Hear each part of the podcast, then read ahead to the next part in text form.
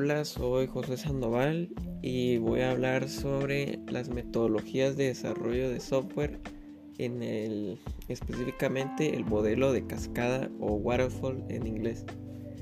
Bueno, ¿qué es este modelo? Este modelo es un proceso lineal que se caracteriza por dividir los procesos de desarrollo en sucesivas fases de proyecto.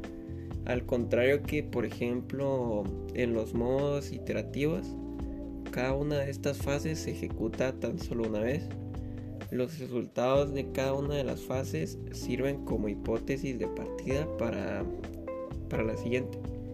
En Waterfall Mode se utiliza específicamente el desarrollo de software.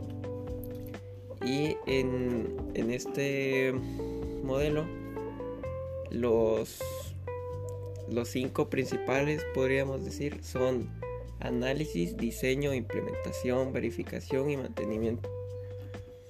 Y pues yo la verdad escogí este tema porque me parece fácil y simple de entender, ya que es como en cadena, podríamos decir, que donde termina uno empieza el siguiente y así sucesivamente.